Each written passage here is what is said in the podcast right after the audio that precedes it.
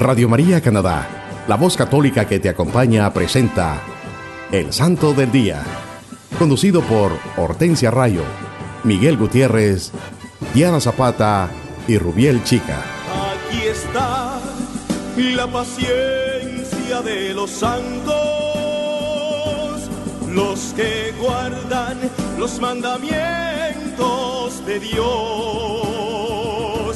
los que prefieren morir antes que negar su fe. Aquí está la paciencia de los santos. Aquí está la paciencia de los santos, los que guardan los mandamientos de Dios, los que prefieren que negar su fe. Aquí está la paciencia de los santos.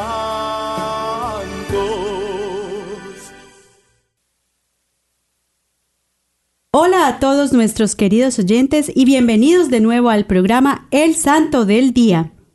Les saluda Diana Zapata, Rubiel Chica, Hortensia Rayo, Miguel Gutiérrez. Gracias por escucharnos a través de Radio María Canadá y en los teléfonos celulares por medio de la aplicación Radio María en cualquier parte del mundo.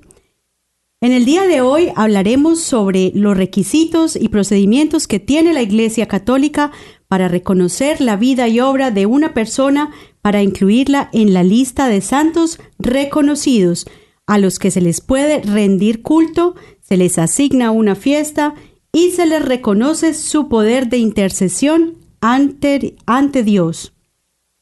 En el programa anterior hablamos de cómo todos somos llamados en el bautismo a ser santos y también nos referimos a que para ser santos no hay que ejecutar actos extraordinarios o fuera de lo normal. La vida de santidad empieza por la entrega de la vida a hacer el bien y agradar a Dios por medio del servicio a nuestros hermanos. La realidad es que los santos son tan humanos como nosotros, y algunos de ellos recorrieron primero los caminos del pecado, pero en cierto momento de su vida abrieron su corazón a la gracia, se convirtieron y llegaron a los honores de los altares.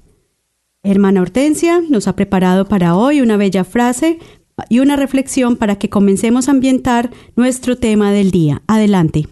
Gracias, hermanita Diana.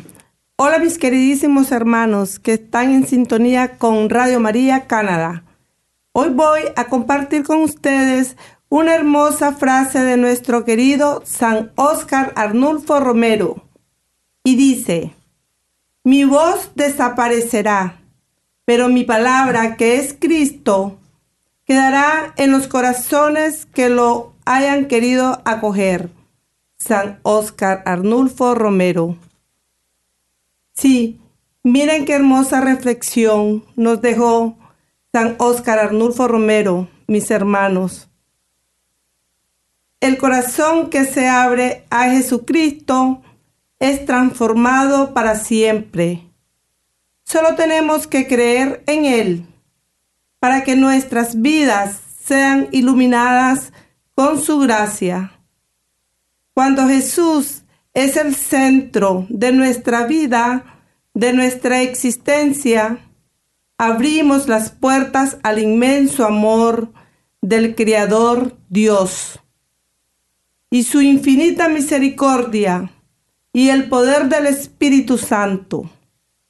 Ahí realizamos que nunca caminaremos solos en la vida, porque Jesús nos acompaña y guía siempre.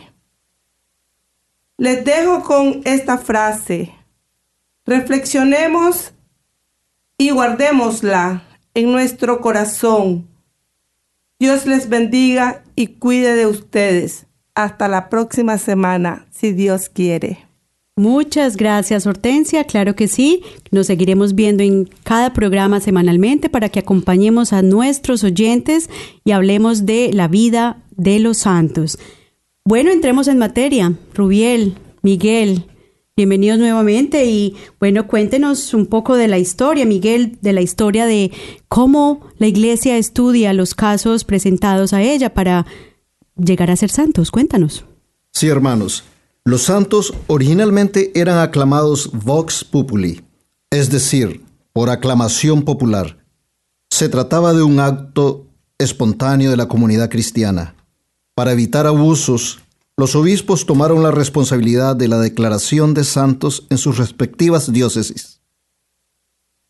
En orden al cuidado y prudencia a ejercer por la Iglesia en la prueba de la santidad, Cipriano de Cartago, a mediados del siglo III, recomendó que se observara la máxima diligencia en la investigación de las denuncias de los que se decían habían muerto por la fe.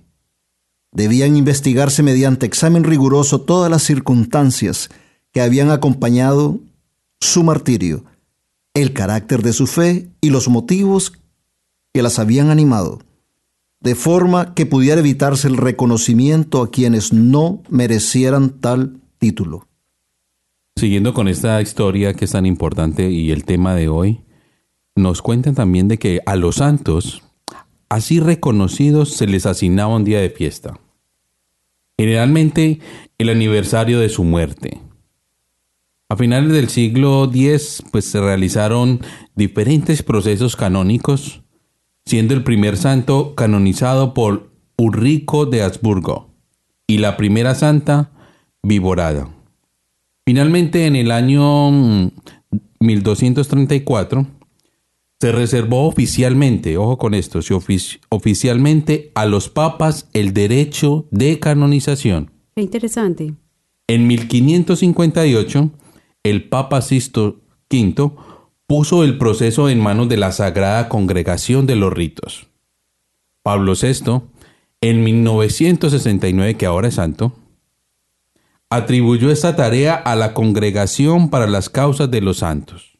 O sea que es muy reciente em, esta decisión de la Iglesia de darle a, los papas la potestad de decidir eh, quiénes son los santos, pero obviamente em, soportados por toda una investigación que hace un grupo de personas que se llama la Congregación para las Causas de los Santos. Entonces cuéntenos em, cuáles son los pasos que sigue esa congregación. Rubiel, adelante. Bueno, hay unos pasos muy importantes. Hay cinco pasos. Entre estos cinco pasos en el proceso oficial de la causa de los santos, una vez transcurridos estos cinco años de la muerte del candidato o candidata, está primero.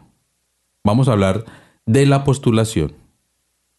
La postulación se presenta y da a conocer la intención de elevar a la santidad a la persona. Y se recaban datos biográficos y testimonios. Para introducir una causa de beatificación, por ejemplo, se exige que transcurra un plazo. El derecho exige actualmente que haya transcurrido un plazo de cinco años desde la muerte del fiel y que no hayan pasado 50 años. Anteriormente, pues se establecía que debían transcurrir más de 50 años antes de iniciar el proceso de beatificación. La legislación actual ha decidido reducir el plazo a cinco años para evitar la desaparición de las pruebas, que esto es muy importante. Claro. De todas maneras, pues el Papa puede dispensar del plazo de cinco años. En los últimos años se han dado algunas dispensas. Son conocidas las que concedió San Juan Pablo II para iniciar el proceso, por ejemplo, de la Beata Teresa de Calcuta y la que otorgó Benedicto XVI para iniciar el proceso de canonización de San Juan Pablo II. En este tiempo de espera y hasta que proceda a su beatificación, la iglesia, la iglesia prohíbe que bajo cualquier aspecto se dé siquiera la apariencia de culto público al fiel que ha muerto con fama de santidad. Qué interesante. Entonces, necesitamos una espera de cinco años o más, pero eh, de acuerdo a las circunstancias y a la, vida que haya llevado esta persona y la gran obra que haya tenido, eh, se pueden reducir inclusive estos años para que eh, al mismo tiempo que se tiene la suficiente cantidad de, eh, de pruebas, se pueda hacer todo este estudio y podemos continuar con la siguiente etapa entonces después de toda esta recolección de pruebas, Miguel, que sería la persona es declarada sierva de Dios. Cuéntanos de qué se trata esta segunda etapa del proceso. En esta segunda etapa, cuando la persona es declarada sierva de Dios, ¿qué es lo que sucede? El obispo diocesano y el postulador de la causa solicitan iniciar el proceso de canonización y presentan a la Santa Sede un informe sobre la vida y las virtudes de la persona de que se trate.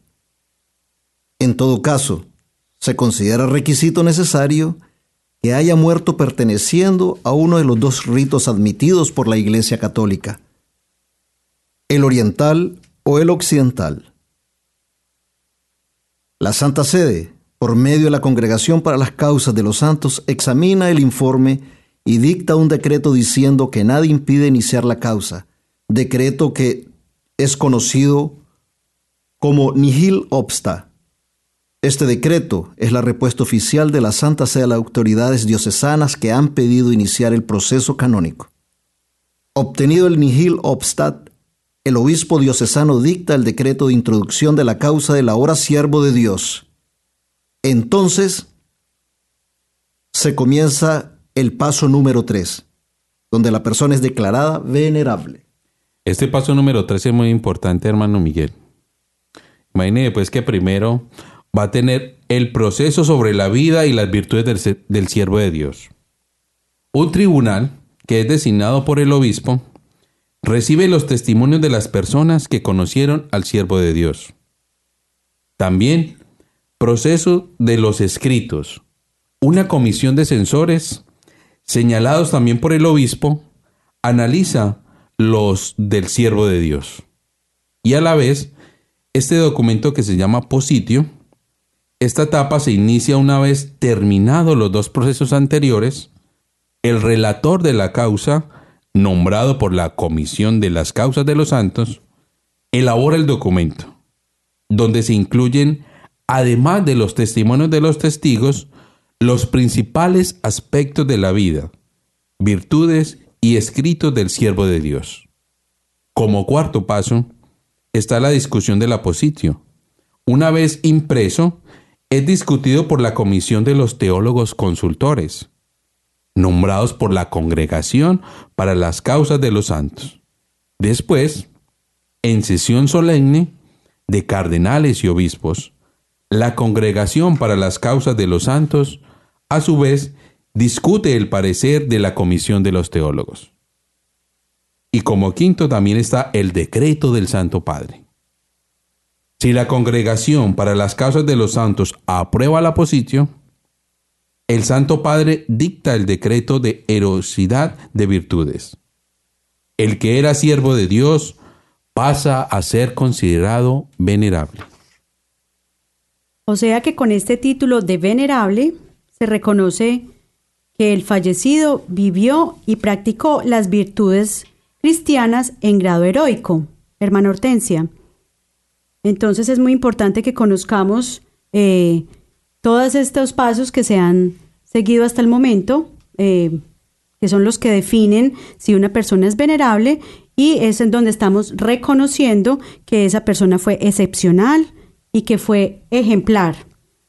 Esta declaración la hace el cardenal correspondiente a la zona geográfica donde vivió esa persona, en la catedral más importante de esa zona, ¿verdad? Sí, es muy importante todos estos pasos que los tengamos presentes. Yo sé que puede ser mucha información al mismo tiempo, pero es bueno que lo conozcamos porque que nuestros oyentes estén sintonizados. Si también tienen alguna duda que nos pregunten, nos hagan comentarios. Pero mire que esto es muy importante para que lo tengamos muy presente. Claro que sí, sobre todo porque admiramos mucho todas esas eh, canonizaciones que hemos visto recientemente, que son las que nos han tocado en los tiempos actuales, pero también es importante que conozcamos toda esta historia de cómo ha sido todo este proceso de nuestra iglesia para reconocer esa vida de estas personas que nos han eh, dado con su ejemplo tantas virtudes y tantas enseñanzas que nos van a ayudar a ser también mejores en nuestras vidas. Entonces, eh, Claro que sí, tenemos eh, una parte adicional que es la más importante, que es el proceso de beatificación y canonización que vamos a tratar en un segundo programa la próxima semana. Bueno, todo este tema está muy interesante, pero por ahora vamos a ir a una pausa y ya regresamos con más de su programa El Santo del Día.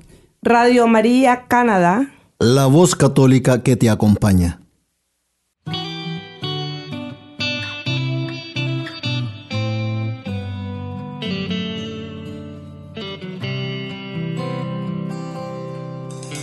Mi alma canta la grandeza del Señor.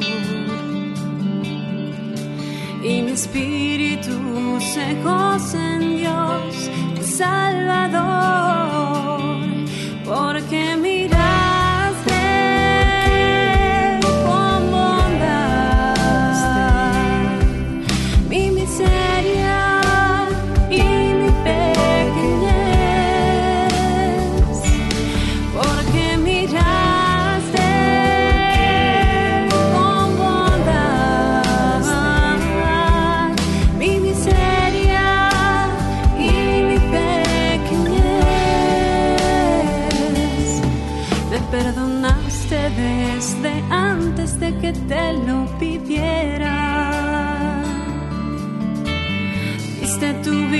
para regalarme la salvación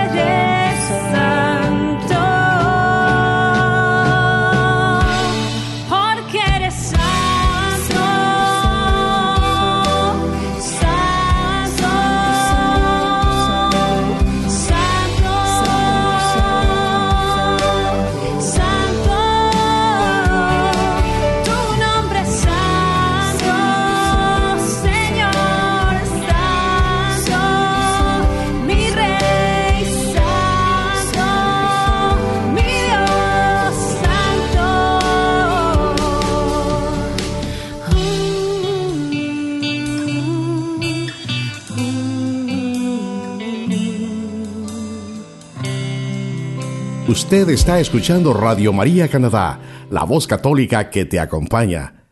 Continuamos con el programa El Santo del Día, presentado por Hortensia Rayo, Miguel Gutiérrez, Diana Zapata y Rubiel Chica. Bienvenidos de regreso al programa, mis queridos hermanos. A continuación, nuestra sección 7 minutos con Cristo.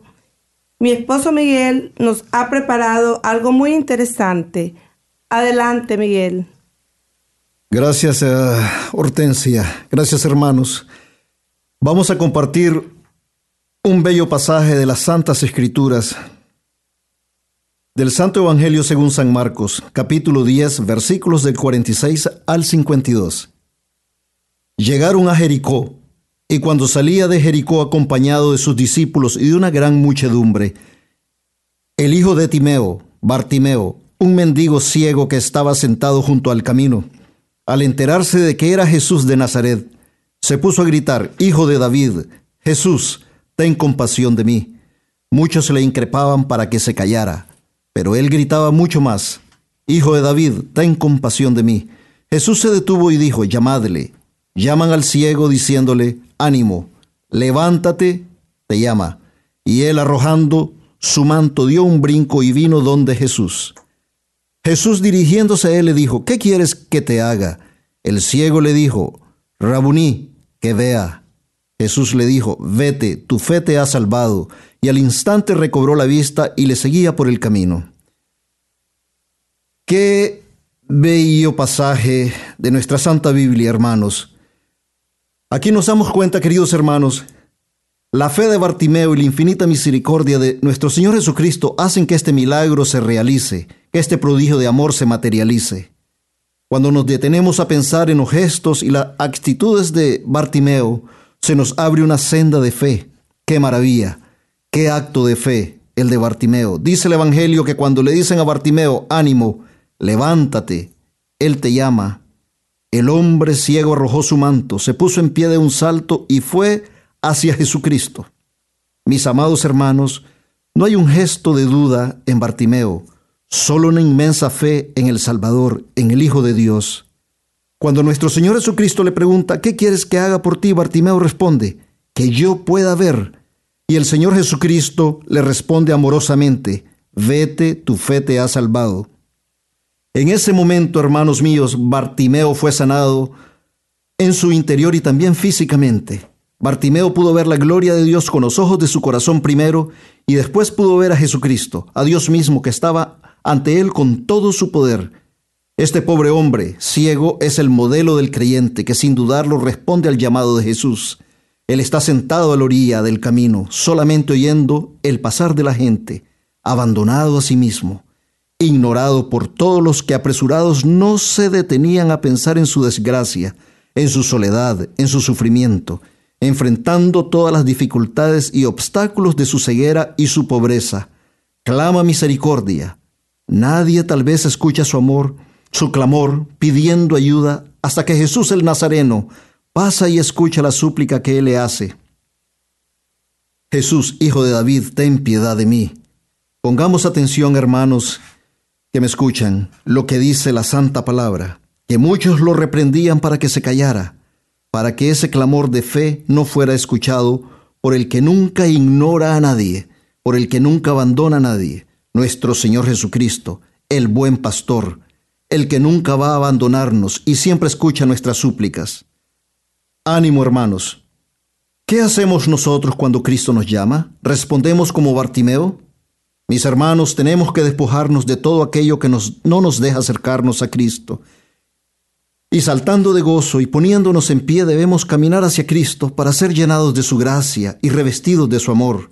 Es preciso que anhelemos la salvación, que la deseemos en nuestro corazón para poder recibirla. La salvación que Dios nos ofrece exige levantarse y caminar hacia Él. Dejemos actuar a Jesús en nuestras vidas Bartimeo recibe la luz en su corazón y ve por qué quiere ver. Lo siente en el fondo de su corazón. La luz de la fe ilumina y da sentido a nuestra vida. La fe nos permite ver el reino de Dios en la presencia de Cristo en nuestras vidas. La fe es una opción personal que nos da la verdadera libertad. Queridos hermanos, Dios les bendiga y recordemos siempre que amar a nuestro hermano es ser amigo de Cristo. Muchas gracias, hermano Miguel. Qué bella reflexión nos trajiste en el día de hoy. Es importante que la meditemos y la recordemos siempre para que nos ayude a crecer en nuestra vida espiritual. Bueno, yo creo que hasta hoy, eh, hasta este momento, llegamos en Se nos el, acabó el programa. programa. Se nos acabó No, el tiempo. es que el Pero, tiempo- Ruel, yo les invito a que rápidamente hagamos un breve resumen de lo que conversamos en el día de hoy. Entonces, hablamos un poco de la historia y de cómo nuestra iglesia ha tomado eh, tan en serio estas causas de los santos y nos han asignado un grupo de personas que son muy exper- experimentadas en todos estos temas para investigar estas causas de la vida de los santos y poder determinar si alguien realmente puede ser llevado a los altares. Entonces hablamos de que el primer paso es la postulación, que es cuando le presentamos y damos a conocer eh, esta persona que creemos que debe ser elevada a la condición de santo. Luego Miguel nos hablaba de que la persona es declarada la sierva de Dios. Y posteriormente Rubiel nos mencionó que la persona puede ser declarada venerable, Venerable. y todos los pasos que hay que seguir y que se continúan en este grupo de personas que tratan de investigar toda esta eh, vida y obra de esta persona que quiere ser llevada a los altares. Entonces, eh, por hoy terminamos con esta primera parte. La próxima vez hablaremos ya de las dos partes más importantes. ¿Cuáles son? La beatificación y la canonización. Claro que sí, son las partes más importantes. Muchos de nosotros hemos tenido la oportunidad en los últimos años de ver, gracias a todos los medios de comunicación, bellas ceremonias en el Vaticano eh, de... eh, santos que hemos reconocido, que la iglesia ha reconocido recientemente, entonces es bueno que podamos repasar todas estas ceremonias para que siempre tengamos presente que todos por el bautismo estamos llamados a ser santos y a llevar una vida de santidad. Yo creo que por el momento los dejamos eh, hasta aquí. Muchas gracias por estar hoy en sintonía de Radio María, Canadá. La voz católica que te acompaña. Hasta la próxima.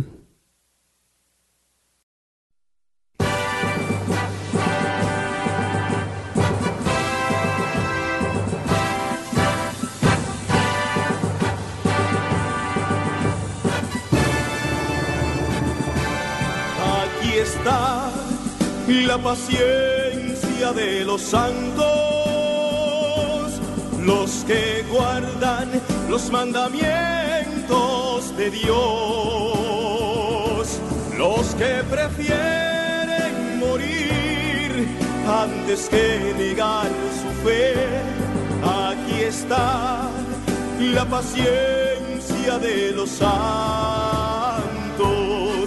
Usted escuchó El Santo del Día, conducido por Hortensia Rayo, Miguel Gutiérrez, Diana Zapata y Rubiel Chica en Radio María Canadá, la voz católica que te acompaña. los que prefieren morir antes que negar su fe. Aquí está la paciencia de los santos.